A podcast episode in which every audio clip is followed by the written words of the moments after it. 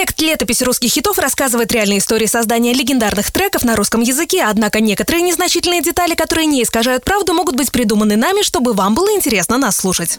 Радио «Русский хит» представляет.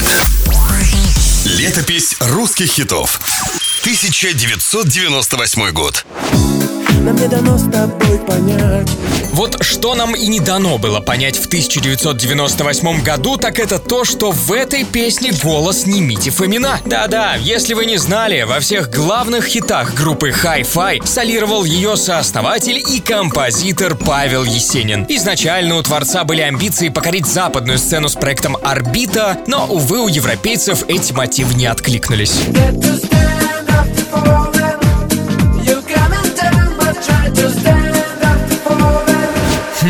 Погодите, что-то мне это напоминает. А на окнах рисует Ну, конечно же, это напоминает песню «Седьмой лепесток», а проигрыш в ней как раз от трека нам не дано. Его, кстати, изначально предлагали записать Шуре, с которым Есенин в конце 90-х успешно сотрудничал.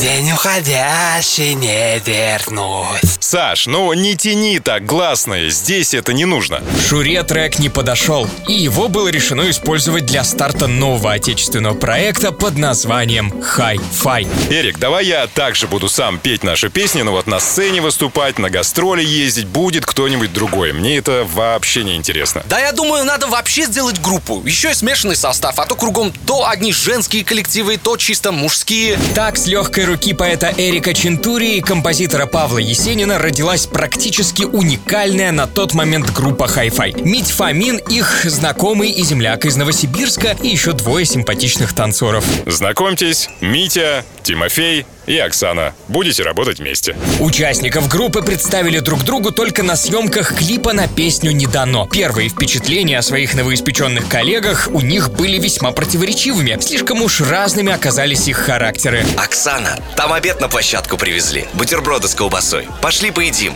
Эм, Митя, э, был бы жульен, другое дело, но бутерброды нет. Но ребята быстро сработались, ведь деваться было некуда. После выхода песни «Не дано» успех не заставил себя долго ждать. Начались выступления, съемки на ТВ. Уже через полгода после релиза первого трека группа выпустила альбом «Первый контакт», который, кстати, в 2014-м один из авторитетных журналов включил в список 30 лучших русских поп-альбомов.